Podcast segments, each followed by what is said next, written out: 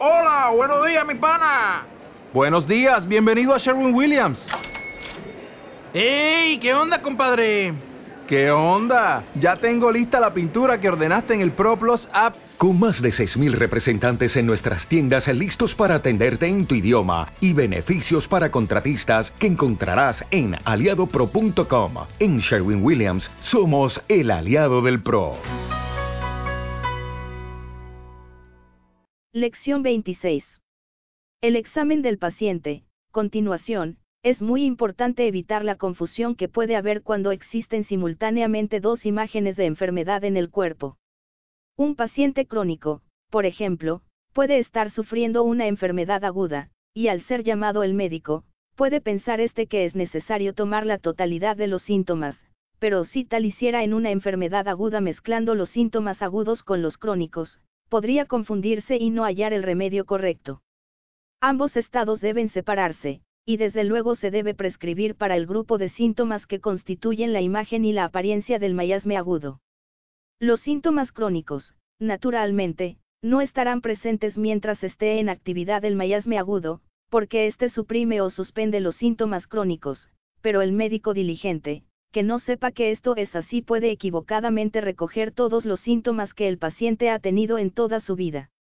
Por otra parte, al recoger los síntomas crónicos para hacer una prescripción, bastará mencionar simplemente que el paciente ha tenido el tifus, o el sarampión u otro mayasme agudo. Tales enfermedades no forman parte del mayasme crónico. Los síntomas del ataque agudo deben considerarse separados y de por sí. Hay, que comprender que empeñarse en prescribir para dos mayasmes distintos, ha de dar lugar a error. Si practicáis en la parte oeste de este país, frecuentemente hallaréis casos confusos, un ejemplo de los cuales sería el siguiente, un paciente ha tenido fiebres intermitentes y ha sido tratado con medicinas, quinina, arsénico o potencias de este o aquel medicamento, hasta que el caso sea complicado. Notaréis que los síntomas son ahora diferentes de lo que eran al principio, que ha habido una verdadera transmutación. Prescribís para los síntomas tal cual están ahora, considerándolos como una especie de malaria, prescribís para ellos con el fin de dar un antídoto contra los medicamentos que ha recibido el paciente y su remedio os da una sorpresa, os presenta el caso de una manera maravillosa. El paciente no os ha podido dar ninguna descripción del estado original de la malaria, pero dentro de una semana o dos vuelve y dice, ahora estoy como al principio. Bueno. ¿Y cuáles son sus síntomas ahora? Punto. Entonces hallaréis que una tarde a las 5 tiene un escalofrío, con sus síntomas acompañantes que le dura la mayor parte de la noche, y entonces tiene un día bien, más en la próxima mañana, a las 11, tendrá otra vez escalofrío, y entonces pasar otro día bien, y luego tendrá dos días sucesivos malos y uno bien. Si se examina cada uno de estos estados, se encontrará que las dos veces de escalofríos empezaron en diferentes lugares, y que el calor de cada uno de ellos también empezaba en distintos lugares, y los síntomas de los dos ataques son enteramente diferentes. Esto parecer imposible a quien no lo haya visto nunca, pero quien haya vivido en el oeste y haya practicado correctamente, ver estas cosas, desconocidas para aquellos que han practicado lo que se llama la homeopatía a la quinina. Una prescripción correcta desenredar estos dos síntomas de malaria y demostrar que existen dos en el mismo cuerpo, teniendo cada uno condiciones enteramente diferentes una de otra. Estas dos formas pueden existir juntas y tener sus propios tiempos y expresiones sin perturbarse en gran manera una a otra. Las dosis grandes de quinina las complicar y producir un obscurecimiento de las cosas, tan enredado y desordenado, que nadie puede decir nada de ello. Si en caso semejante os empeñáis en prescribir para ambos grupos conjuntamente, os fallar la curación. Hay que escoger el peor, y dejar estar el otro, no haciéndole caso alguno. Es una mala política dar un remedio para el uno y, otro para, el otro. Escoged el peor y cubrid cuidadosamente los síntomas con un remedio, y hallaréis que desaparecer esta forma y la otra se mostrar igual, como si el paciente no hubiera tomado remedio alguno.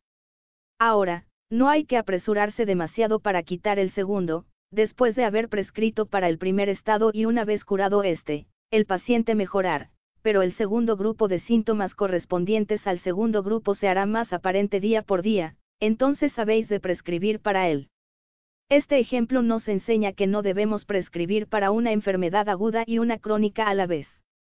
Nunca debéis prescribir para dos condiciones o estados, a menos que estén complicados. Solo las enfermedades crónicas pueden estar complicadas una con la otra. La aguda nunca está complicada con la crónica, la aguda suprime la crónica, pero nunca llega a complicarse con ella. Naturalmente, los alópatas os explicarán las secuelas del sarampión, escarlatina, etc., etc., pero no saben nada de ello y su patología no les enseña nada que sea verdad en cuanto a esto hace referencia. Lo que sale después que las enfermedades limitadas hayan seguido su curso, no es debido a la enfermedad misma, la secuela del sarampión no es debida al sarampión, la secuela de la escarlatina no es debida a la escarlatina, sino a un estado anterior del paciente. Un desorden sórico puede surgir después de la escarlatina o sarampión, y debe ser tratado como SORA. Estas secuelas, indiferentes a las enfermedades que las promueven, son sóricas, y surgen cuando el cuerpo está más débil, que es en el periodo de convalecencia. Cuanto mejor tratada está una enfermedad, tanto menos probabilidad hay de que se presente secuela alguna. Si el sarampión y la escarlatina se tratan correctamente, tendremos muy poca molestia después. El médico, hasta cierto punto, es siempre responsable de las secuelas. Naturalmente, de vez en cuando se encontrar una constitución que es excesivamente sórica, casi en una condición adelantada de decadencia, y es difícil encontrar entonces un remedio adecuado a la escarlatina maligna en un paciente semejante, y entonces el mejor médico del mundo puede equivocarse. Sin embargo, con un buen tratamiento en los casos corrientes no hay que esperar secuela alguna, ni ojos enfermos, ni orejas afectadas, etc. Es verdaderamente de la mayor importancia en estos casos poder separar y distinguir una cosa de otra, para conocer para qué hay que prescribir. No podéis prescribir un antipsórico para impedir que arraiguen las secuelas después de la escarlatina, en tanto subsiste esta enfermedad. Primeramente habéis de prescribir para el ataque agudo y síntomas que le pertenecen. Sin embargo, bueno es que el médico conozca todos los síntomas de carácter crónico que tenga el paciente, a fin de saber lo que puede esperar de ellos, y poder cuidar las antiguas manifestaciones de Sora que aparecen al final del ataque agudo, aunque a menudo surge un grupo de síntomas completamente nuevo. Cuando al final de la escarlatina sobrevienen molestias en las orejas, o una hidropesía, estas no forman parte de la propia escarlatina, sino que son un estado de la economía. La condición hidrópica, o la enfermedad aguda de Bright, debe asociarse a un estado sórico y sus síntomas nos llevarán entonces a un remedio constitucional. Si tenéis solo en cuenta la enfermedad de Bright, os equivocaréis. Si prescribís por alguno de los resultados últimos, y, si solo tenéis en la memoria el nombre de la enfermedad, fallaréis aun cuando, por ejemplo, administréis apis, el cual, según dicen los libros, es un remedio tan maravilloso para la enfermedad de Bright cuando sobreviene esta después de la escarlatina. Y, Lesiones anatomopatológicas, N del T. Es una equivocación muy grande prescribir remedios para las enfermedades o para los estados patológicos. Es un error fatal para un médico visitar a un enfermo con el recuerdo en su mente de que él haya tenido casos semejantes a este, y pensando de la siguiente manera, en el último caso que tuve administré tal o cual remedio, por lo tanto, se lo daré a este. El médico debe quitarse enteramente estas cosas de la cabeza.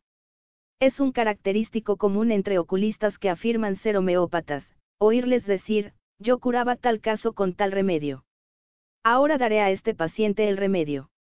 Muchas veces he encontrado médicos en consulta que decían, yo tenía otro paciente, el señor X o el señor Z, que tenía semejante estado, una enfermedad igual a esta, y administré tal remedio, pero no obra en este caso. Organon, 100. Con respecto a la investigación de la totalidad de los síntomas en casos epidémicos o esporádicos es enteramente indiferente que haya existido jamás algo semejante o no en el mundo bajo cualquier nombre que sea. Debéis retener esto bien en la memoria, subrayado seis veces con tinta roja, pintado en las paredes como una señal indicadora. Una de las cosas más importantes es la de olvidarse, durante el examen de un caso, de cualquier otro que os haya parecido similar. Si no hacéis esto, el entendimiento será parcial a pesar de los mayores esfuerzos. Yo tengo que luchar en cada nuevo caso que me viene. Tengo que hacer muchos esfuerzos para evitar el pensar en las cosas que he curado antes, semejantes a esta porque perjudicaría mi entendimiento. La finalidad de todo esto es inculcaros que, al ir a examinar un caso, tengáis la mente libre de prejuicios, y que consideréis tan solo el caso que tengáis ante vosotros, que no tengáis nada presente en la memoria que os distraiga la atención, para que no penséis en las cosas que lo precedían y para que no escojáis de entre ellas un remedio mientras examináis al paciente. Si estáis influenciado en el juicio y examináis al paciente con miras hacia un cierto remedio, en muchos casos resultar fatal. No penséis en ningún remedio hasta que tengáis apuntado en el papel todo lo que podáis obtener de un caso, tenedlo todo apuntado cuidadosamente, y luego, si al examinarlo en su relación con los medicamentos que puedan estar indicados, no podéis hacer la diferenciación entre tres o cuatro, volved a examinar al paciente en lo referente a estos tres o cuatro remedios.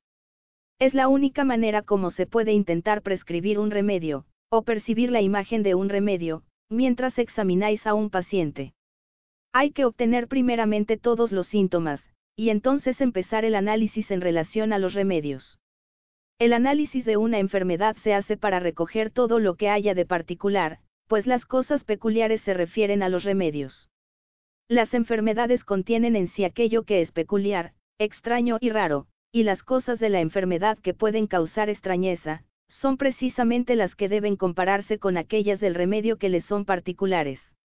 Ahora, que para percibir lo que sea maravilloso y extraño, es preciso tener mucho conocimiento de las enfermedades, y mucho conocimiento de la materia médica, no precisa tanto un conocimiento extenso de la anatomía patológica como un conocimiento de los síntomas, que son el lenguaje en que se expresa la enfermedad. Efectivamente, deberíamos considerar la imagen pura de la enfermedad predominante, como algo nuevo y desconocido, y estudiar la misma desde su fundamento, si verdaderamente queremos ejercer el arte de curar. Depende mucho de la habilidad del médico el percibir lo que constituye un miasme. Si es torpe la prescripción, mezclar síntomas que no debieran estar juntos.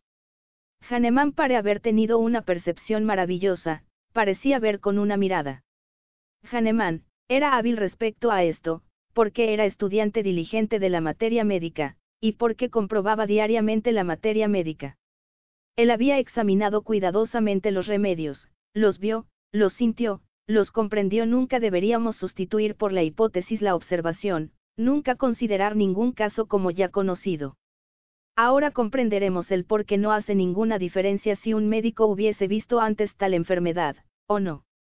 El médico homeópata conoce las señales y los síntomas del hombre, y las diferentes enfermedades no son más que un cambio en la combinación de estos, solo un cambio en su manera, su forma y su representación. Esto es orden, orden perfecto en cada enfermedad que se presenta, y queda a misión del médico el hallar este orden. El médico homeópata no necesita nunca dejarse coger improvisto.